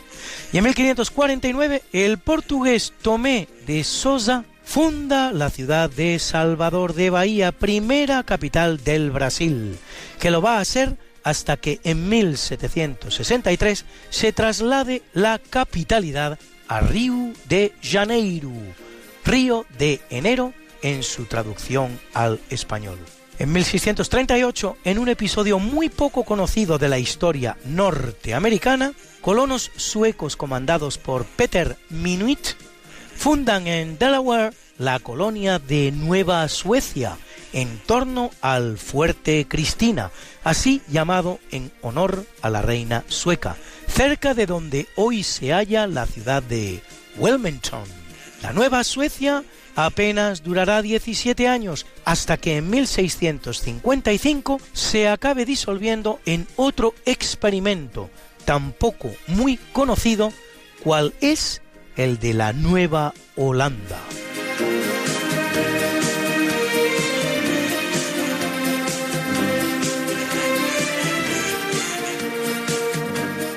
Y en 1640, en Calanda, tras pedírselo a la Virgen del Pilar, Miguel Pellicer recupera la pierna que le había sido amputada dos años antes, en el que constituye para muchos el milagro más espectacular de la historia, históricamente documentado, además con todo lujo de detalles, actas notariales incluidas.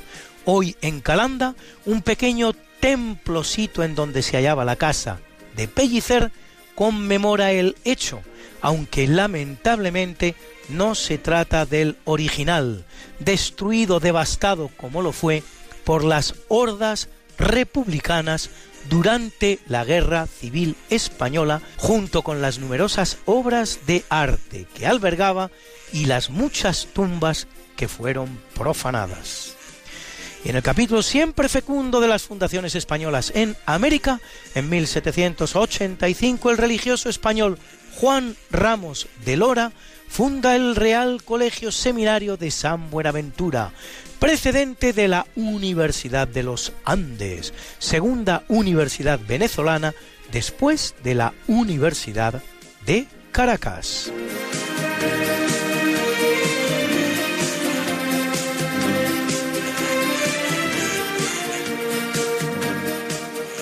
Y en 1973, tras 10 años de intervención, Estados Unidos completa la retirada de su ejército del Vietnam. La guerra aún proseguirá hasta que en 1975 la toma de Saigón fuerce la rendición de las tropas survietnamitas y la unificación del país bajo el control del gobierno comunista de Vietnam del Norte. El terrible saldo del conflicto supera los 700.000 vietnamitas muertos y 57.000 soldados norteamericanos. Y en 1974, la astronave norteamericana Mariner 10 sobrevuela Mercurio, mapeando más de un 40% del planeta. En 1983, el democristiano Helmut Kohl vence en las elecciones alemanas, lo que le permite continuar en el puesto de canciller. En 1990, solo siete años después, Kohl firmará el acuerdo de reunificación alemana que pone fin a la secesión del país producido con el final de la Segunda Guerra Mundial.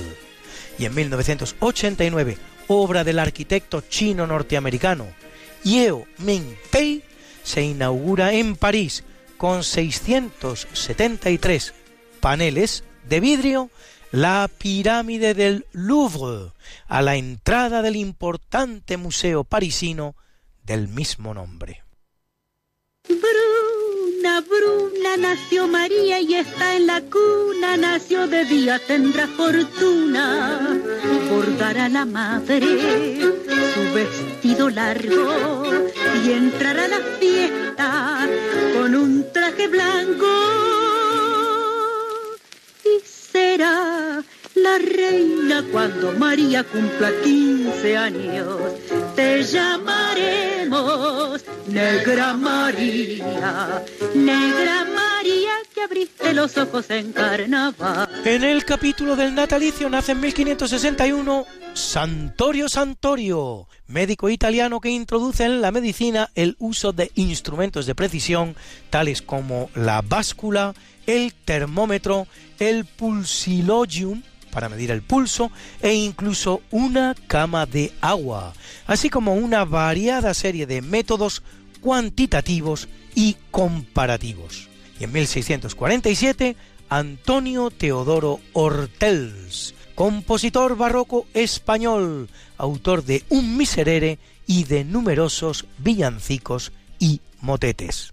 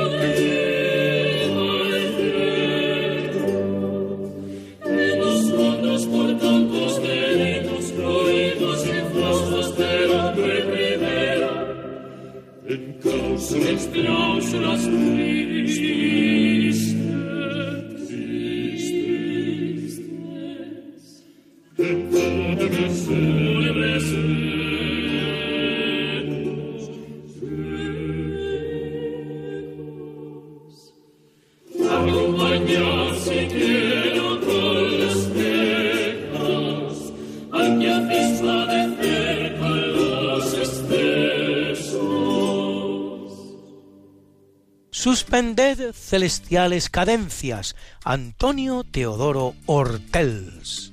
Y en 1895, en Heidelberg, el novelista y filósofo alemán Ernst Junger, autor de La emboscadura o Acercamientos, droga y ebriedad.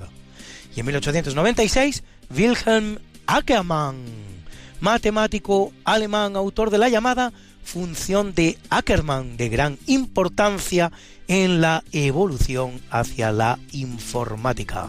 Y en 1943, el político conservador británico John Major, que a pesar de la fama de oscuro que le persiguió y aún hoy le persigue, será primer ministro del Reino Unido desde 1990 hasta 1997, siete años por lo tanto.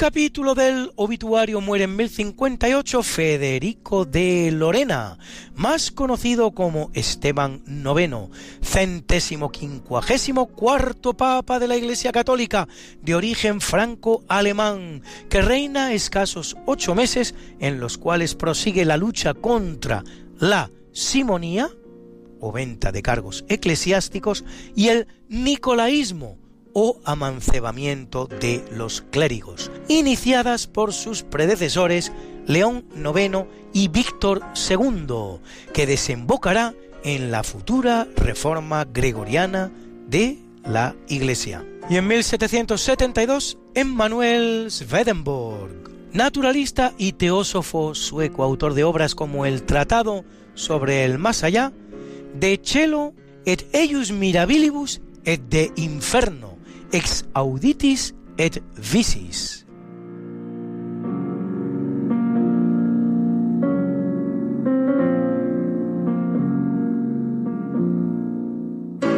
Y en 1792, durante un baile de máscaras en la ópera de Estocolmo, por el disparo de un antiguo oficial de la Guardia Real que forma parte de una conspiración de nobles para asesinarlo, muere el rey sueco Gustavo III, al que sucederá su hijo Gustavo IV. El asesino, Jacob Johann Ankarström, será ejecutado solo un mes más tarde. Y en 1891, Georges Seurat, pintor neoimpresionista francés, creador del llamado puntillismo, técnica que consiste en el uso de diminutos puntos para realizar una pintura, autor de obras como La Pagade, el desfile, o Clima Gris. Hasta Vincent van Gogh llegará a realizar alguna de sus obras recurriendo al puntillismo de Seurat.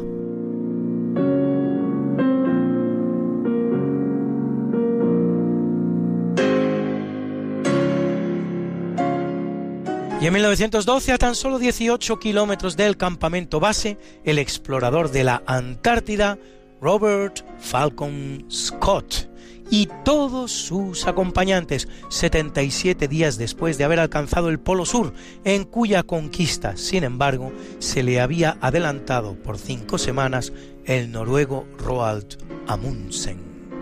Sus cuerpos, junto con un valioso diario, serán hallados ocho meses más tarde. Y en 1982, en Múnich, el compositor alemán Karl Orff, autor de los increíbles Carmina Burana o Cantos de Boyan, colección de cantos goliardos de tipo profano y hasta provocativo de los siglos XII y XIII, recogidos en un manuscrito encontrado en Benedict Boyan primera de una trilogía que incluye también los Catuli Carmina y el Triunfo di Afrodita.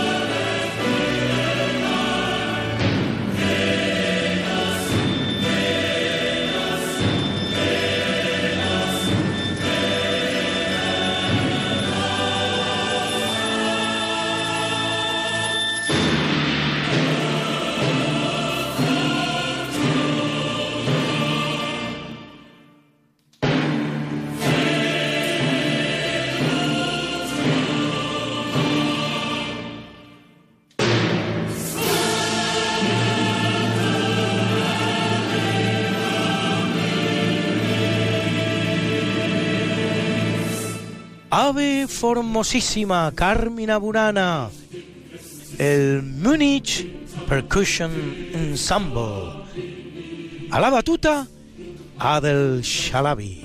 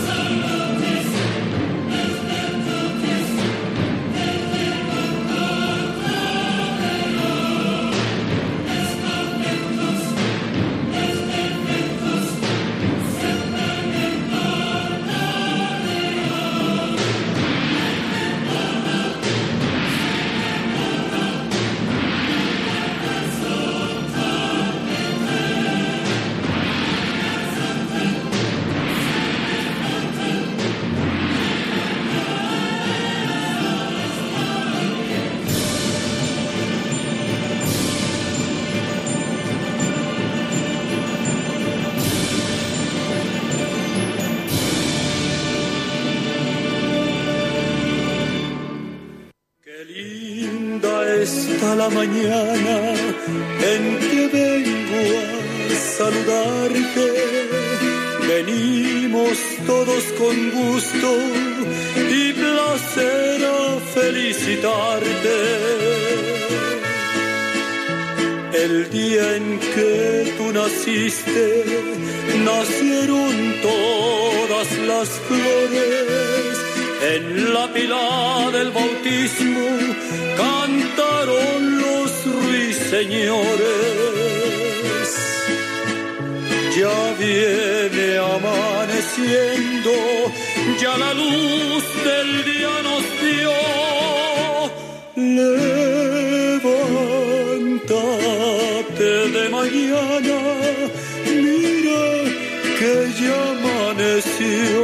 Y felicitamos hoy a Joseph Hutton Taylor Jr., astrofísico estadounidense Nobel de Física 1993, por el descubrimiento de un tipo de pulsar que abre nuevas posibilidades para el estudio de la gravitación, que cumple 78 años, y al también norteamericano Roger B.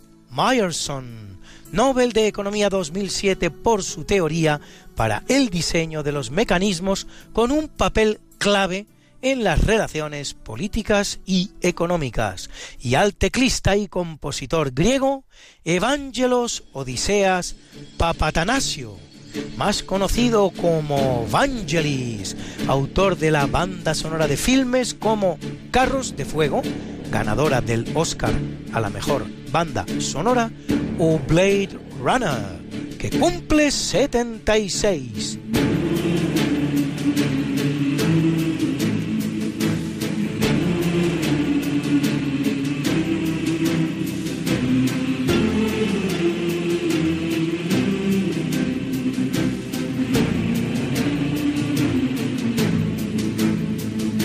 La conquista del paraíso, Vangelis. Y a nuestras guapas, por Dios que no nos falten nuestras guapas. Hoy la norteamericana Anabella Shora, de preciosas facciones latinas, como corresponde a su múltiple origen franco-italo-hispano-cubano, a quien han visto ustedes en La mano que mece la cuna o en la serie Los Soprano, que cumple 59 y a la espectacular modelo y actriz australiana Elle Macpherson, a la que han podido ver ustedes en Sirenas o Jane Eyre, que cumple 55, y a la bella española Esther Arroyo, Miss España 1990, que cumple 51 igual de guapa, y a la exótica Choi Jin Ri, más conocida como Sully, cantante, actriz y bailarina surcoreana que cumple lozanos y preciosos 25.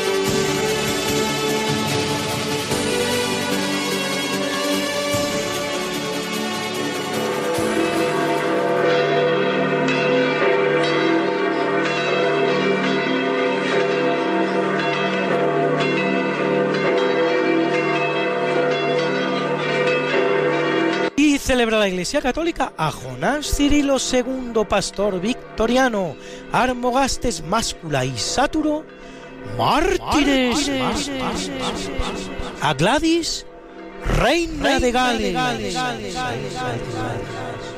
a Eustasio, Simplicio y Constantino, abades,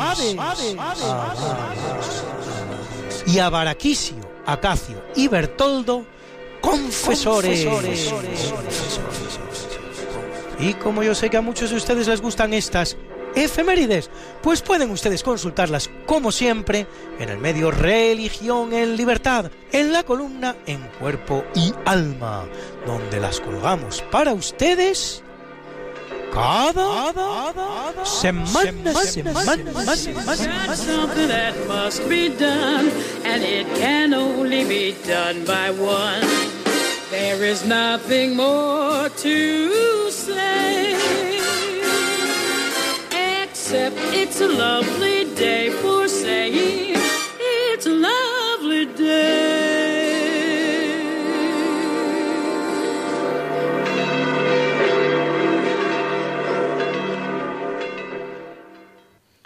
Pues no- no- nos ha llamado Paco de Purchena, al que saludamos. Y Luis, ¿ya tenemos a los niños por ahí? Sí, han, han quedado perfectamente descongelados. Pues- El microondas es que es una maravilla, oye. Vamos a por ellos.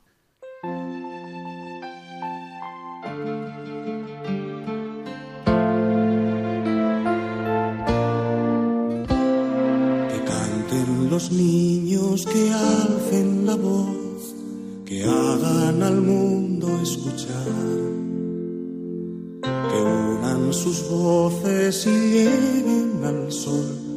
En ellos está la verdad.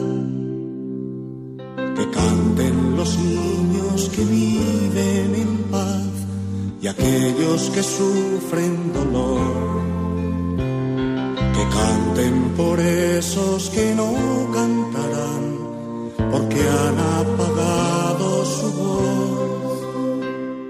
Yo canto para que me dejen vivir. Yo canto para que sonría mamá. Yo canto porque sé el cielo azul. Yo para que no me asuste en el mar. Yo canto para los que no tienen paz. Good evening and welcome to the section. Preguntas sencillas a conceptos complejos. In this program, diálogos con la ciencia. In Radio María, Spain with the Kid. Good evening, Balduino. How old are you? I am 11 years old. Balduino tiene 12 años. 11 es 11. 11 años. Balduino tiene 12 años.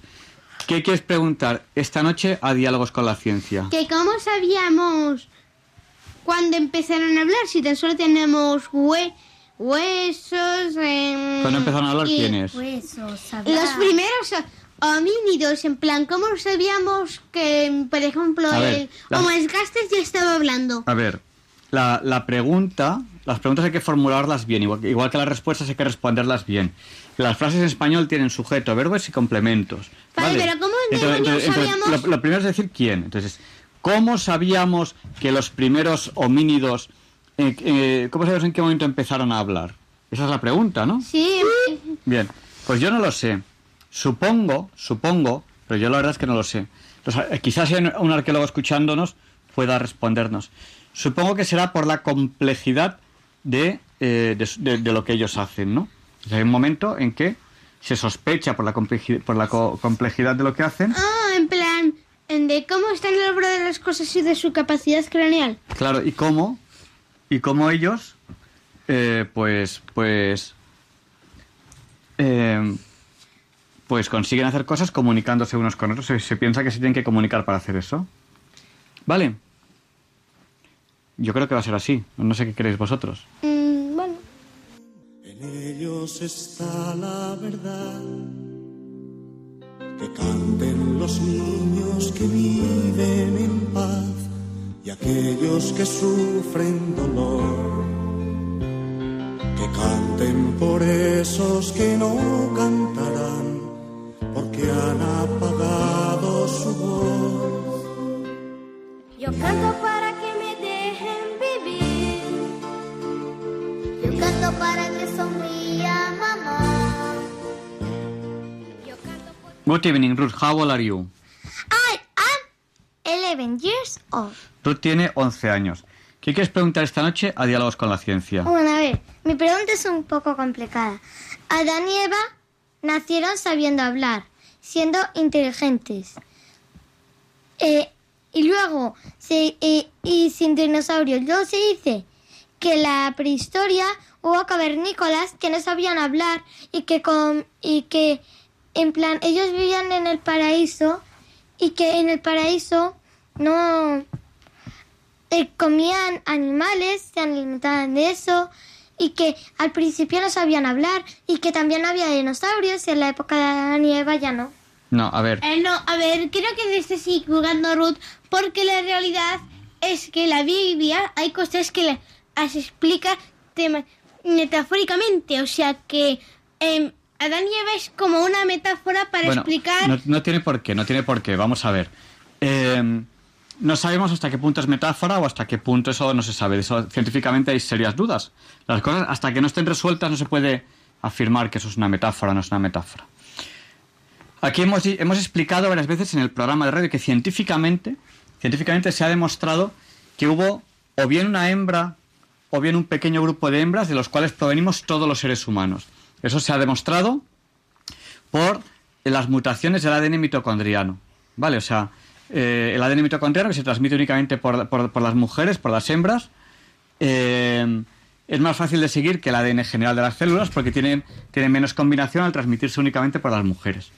Entonces, eh, analizando el ADN mitocondriano de, gente muy, muy separada en el mundo, de todos nosotros, de distintos tipos de razas, pues se ha visto que todos, todos, todos provenimos o de una única hembra o de un pequeño grupo de hembras. Por lo tanto, existió una, una Eva. Que a lo mejor es una hembra, a lo mejor es un pequeño grupo, pero muy pequeño. Vale. Eh, ¿Qué quiere decir la Biblia cuando, cuando dice que el, que el hombre estaba en el paraíso y que en un momento dado ya se da cuenta de que está, como consecuencia del pecado, se da cuenta de que está desnudo y ya no está en el paraíso? Pues yo creo que quizá un sacerdote nos lo pueda explicar mejor, pero ese se da cuenta de que está desnudo es una característica muy humana. Eh, El hombre es, el único animal que se da cuenta de que está desnudo, los demás animales no se dan cuenta. Entonces, al decir se da cuenta de que está desnudo, es decir, empieza a ser un hombre. Es capaz de, de reflexión hasta darse cuenta de que está desnudo.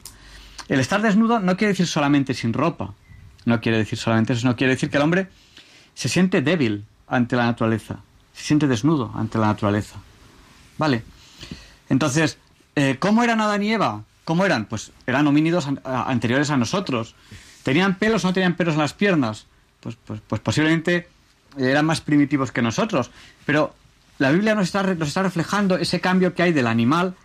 Adana, Adana es cualquier cosa inferior al hombre, mientras que Adán es barro, Adana es cualquier cosa inferior al hombre. Entonces la Biblia dice, Dios hizo al hombre de Adán. Adán es algo, es barro, pero como en esa época se escribía como que las vocales muchas veces no se escribían, a lo mejor la Biblia quiere decir Dios hizo al hombre de Adana. Es decir, la Biblia puede querer decir en ese punto Dios hizo al hombre de algo inferior al hombre, de, al- de algo anterior al- a los primeros homo antecesos, ¿no? ¿Un Eh, simio? ¿Podría ser? bueno, no, no un simio tal y como lo conocemos ahora, ¿no? De, lo- de los, de los antecesores, ¿no? Lo- de los primates antecesores a los hombres. No son simios, ¿no? Los simios son, son, eh, son los monos, que es otra rama diferente. Los simios son nuestros primos, no nuestros hermanos. Es otra rama diferente evolutiva. No hay ahora ningún mono que sea de la rama evolutiva de la que provienen los hombres, no hay ninguno. Por lo tanto, Dios no proviene de... eh, o sea, el hombre, perdón, no proviene de- del, mono, proviene... No, no es verdad. Proviene de homínidos anteriores al hombre. Eh, los monos son de otra rama. Se, en un momento dado se bifurcan y Dios viene de, de esa rama, los monos vienen, vienen de otra. ¿no? No, no, Dios, Dios, no, Dios no nos creó a partir de monos, nos creó de, de homínidos antecesores. Bueno, eh, existió una hembra, un pequeño grupo de hembras, eso está demostrado científicamente, de los cuales provenimos todos los hombres. Existió una, una Eva, ¿no? Una Eva, un pequeño grupo de, de hembras que son Eva. Eh, no sé si existió un Adán como tal, no lo sé. Eso es lo que, lo que nos dice la Biblia. Seguramente, seguramente haya habido algún Adán. Pues sí, seguramente. Eh, lo que sí que es claro, lo que, lo que sí que parece claro, es que Adán y Eva no eran exactamente como nosotros, son anteriores en, en la cadena evolutiva. Posiblemente tendrían pelos en las piernas, posiblemente. No llegarían Por a todo tener el cuerpo, casi todo. por, por todo el cuerpo. O sea, posiblemente no, no hablarían con la soltura que hablamos nosotros. O sea, ha habido una evolución en todo, en el habla, en las capacidades, en todo. Ha habido una evolución. Entonces, posiblemente Adán y Eva no, no eran exactamente iguales que nosotros, eran, un, eran eslabones anteriores en, la- en la cadena evolutiva. ¿Vivirían en, ca- en cavernas? Pues a lo mejor sí, o a lo mejor eran nómadas, porque unos grupos enseguida empezaron a vivir en cavernas y otros empezaron a ser nómadas. Entonces no sabemos a, qué grupo pertenecerían Adán y Eva. ¿Convivieron con los dinosaurios? No. Y aquí voy a hacer una, reserva. Cuando se habla de los dinosaurios, luego se habla de la gran extinción. Posiblemente no la totalidad de los dinosaurios se extinguieron en la extinción, posiblemente no. En forma de que puede haber pequeños grupos, pequeños, que en un momento dado hayan convivido en, eh, temporalmente con el hombre. Incluso hay un, hay un estudio muy interesante que habla de que el monstruo del lago Ness puede ser una última, un, un último grupo familiar muy pequeño de animales que hace A lo mejor ya se extinguido. miles de años que están extintos. Yo creo que sí, yo creo que ya el, el pequeño grupo de animales que podía ser el monstruo del lago Ness, que no, que no sería uno, sino que sería una pequeña familia, posiblemente sea de un animal que ahora mismo está extinto. Eso no está probado. Yo, si algún día queréis, os explicaré el por qué. El por qué yo mantengo esa teoría de que el monstruo del lago Ness sea un pequeño grupo, pequeño grupo de animales que a fecha de hoy está extinto. De la familia de los dinosaurios, pues sí, de una familia de dinosaurios marítimos y, que a fecha de hoy ya, ya no existe. Hay que tener en cuenta que animales, animales muy curiosos como una especie de rinoceronte que tiene un, cuerno muy grande, como un unicornio, como el unicornio del caballo, pues ese se extinguió hace apenas 200 años. O sea que hay animales muy raros evolutivamente que, el- último, el último individuo se ha, se ha extinguido recientemente. Bueno, entonces con esto te aclaro un poco, Ruth. Sí.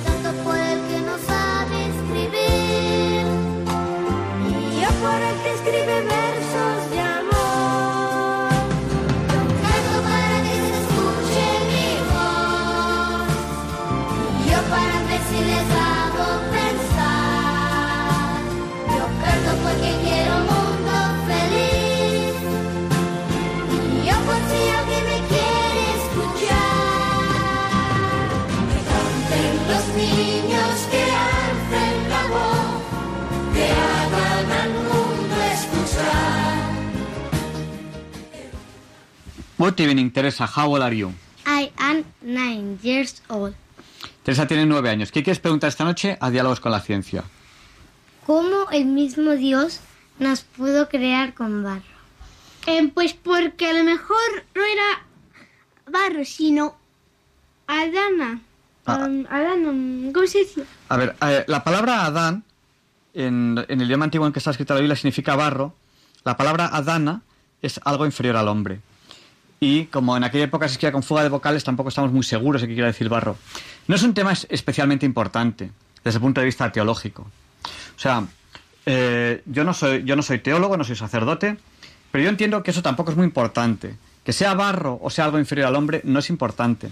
El caso es que yo creo que lo importante de esa frase es que Dios nos crea. Eso es lo importante. En esa frase que dice, Dios nos creó a partir de barro.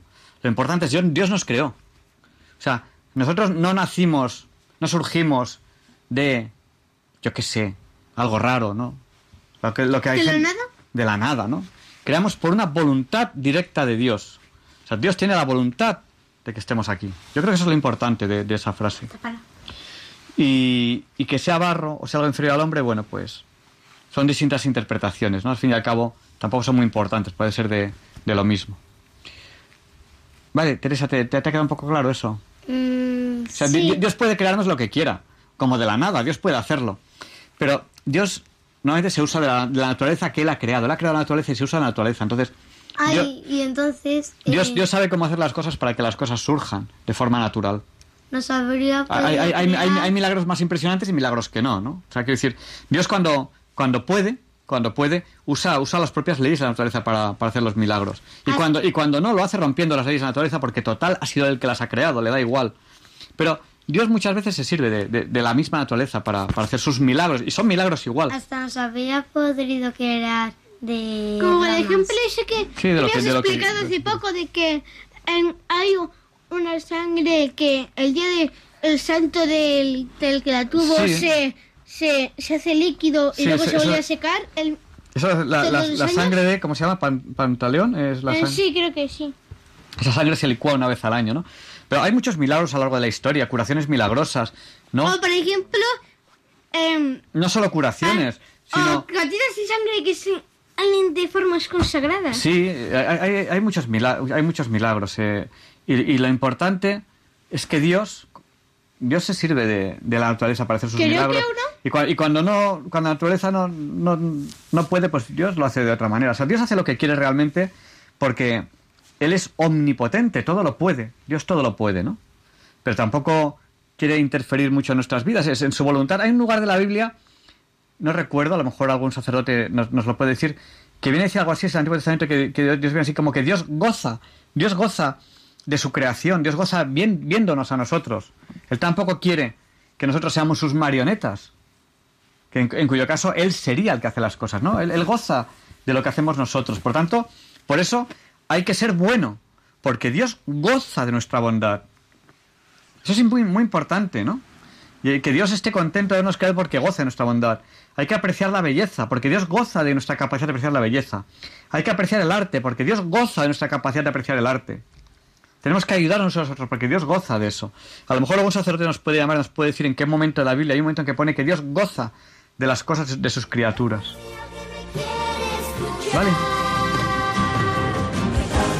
Los niños que alcen la voz, que hagan al mundo escuchar, que unan sus voces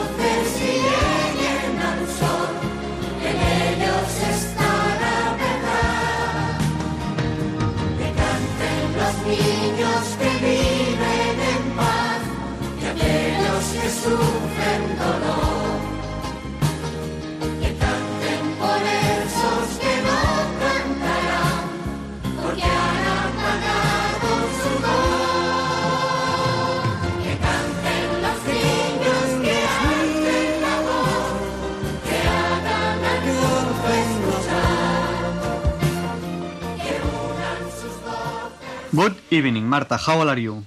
I'm, I'm seven years old. Como te acercas al micrófono, Marta tiene siete años. ¿Qué quieres preguntar esta noche a Diálogos con la Ciencia? ¿Quién nació primero, Adán y Eva o Jesús?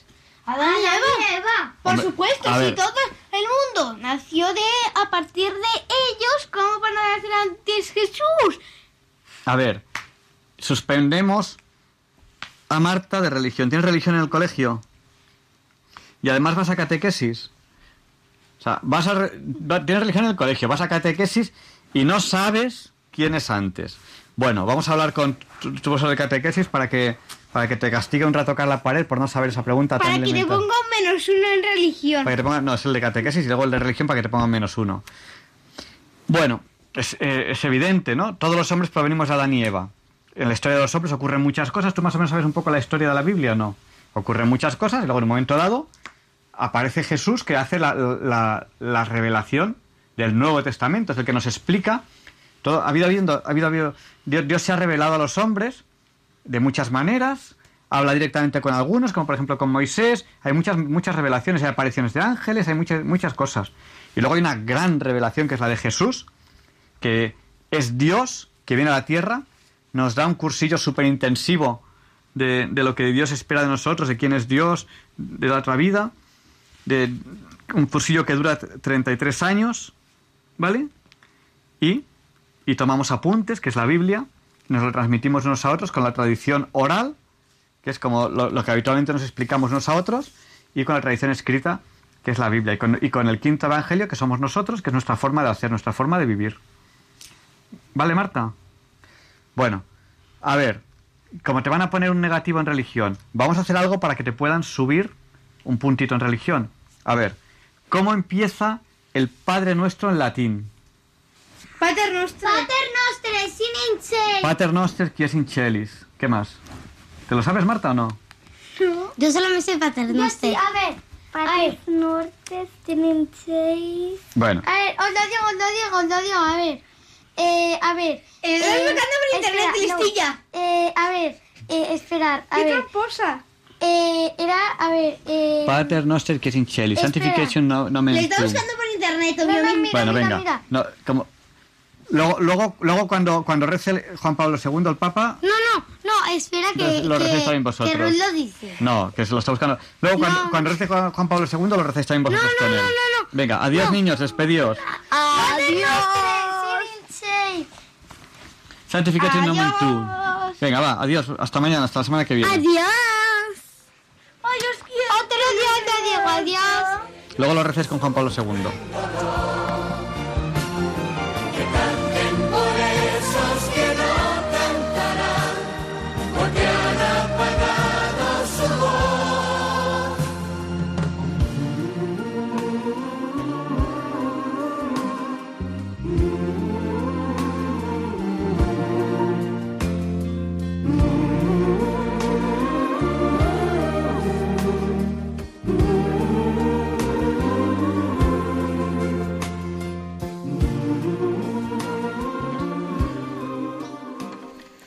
Pues estamos a punto de terminar el programa, pero nos quedan unos minutos por si ustedes todavía quieren participar en el programa.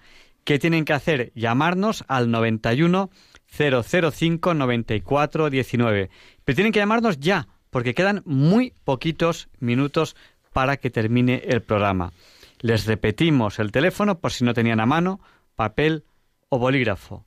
Apunten si desean participar en el programa, tendrían que llamarnos ya al 91 005 94 19.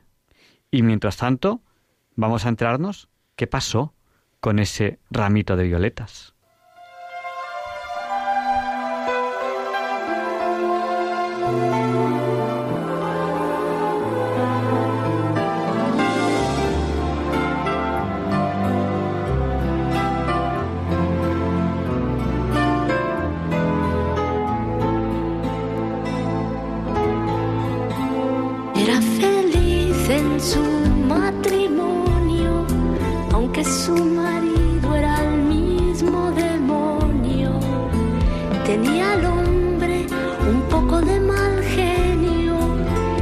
Se quejaba de que nunca fue tierno desde hace ya más de tres años. Recibe cartas de un extraño, cartas llenas de poesía que le han devuelto la alegría. ¿Quién la escribía versos? Dime quién es ¿Quién la mandaba flores por primavera? ¿Quién cada 9 de noviembre, como siempre sin tarjeta, la mandaba un ramito de violetas?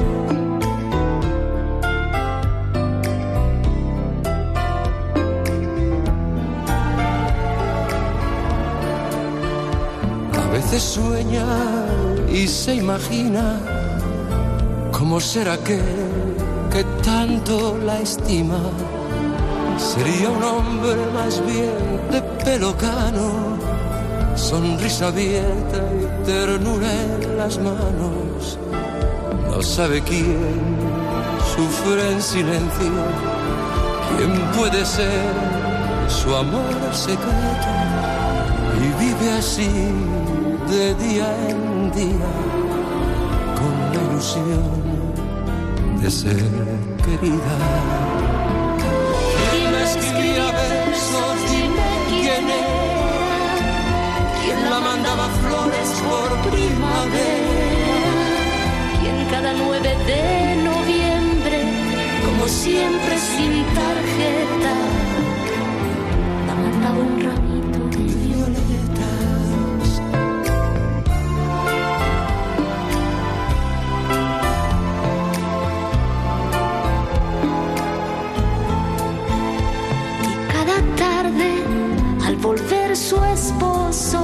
cansado del trabajo, la mira de reojo. No dice nada porque lo sabe todo. Sabe que es feliz así de cualquier modo. Porque les quiere, la escribe versos. Él su amante, su amor secreto. Y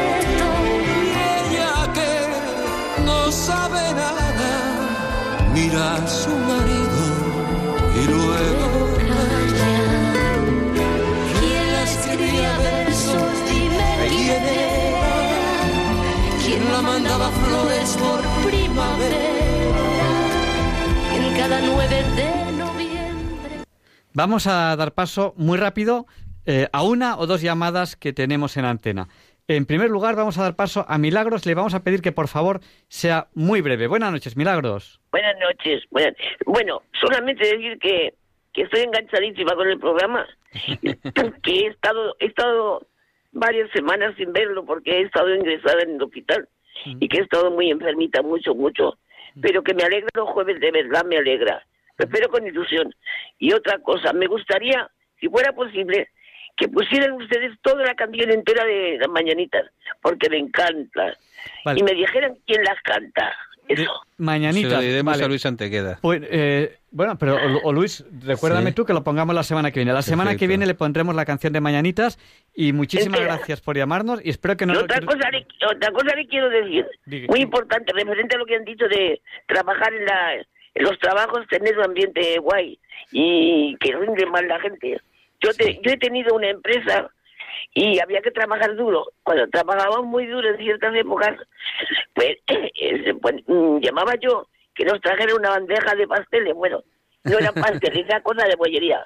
Y café con leche. Una, a una muchacha la ponía hacer café con leche y a otra traer los pasteles, las dulces. Y la gente estaba loca. O sea, mis empleados estaban encantados. Pues hizo usted muy bien. Mi- mi- Mila- Milagros, y- vamos a dar paso a la última llamada. Y, sí, muchas gracias, eh, enhorabuena. Muchas gracias, buenas noches. Qué buena idea lo de Y los Jo-. José, tiene usted medio minuto. Buenas noches. No, sinceramente, que es precioso el programa. Muchas gracias, y José. que, y que me, me da una sensación muy buena en el corazón. Lo que ustedes, lo, lo de los niños, el- la entrevista, y ustedes son también muy agradables. Que Gracias, gracias y que se prolongue mucho tiempo, el, indefinidamente el programa. Muchas gracias, y, a, José. y a ver, y a ver si otros programas aprenden de ustedes, porque hay otros programas que son detractores. Pues nada, Que, que muchísimas gracias. gracias, José. Muchas y gracias, José. otro día le dejaremos noches. más tiempo, pero es que tenemos que terminar el programa. Nada, no se preocupe. Buenas noches. Buenas Buenas noches. Les dejamos con el Catecismo de la Iglesia Católica con Monseñor José Ignacio Munilla y les esperamos la semana que viene, si Dios quiere. No falten. Muchísimas gracias por haber compartido con nosotros estas dos horas. Y le pediremos a Juan Pablo II que interceda por nosotros para que se nos libre del mal.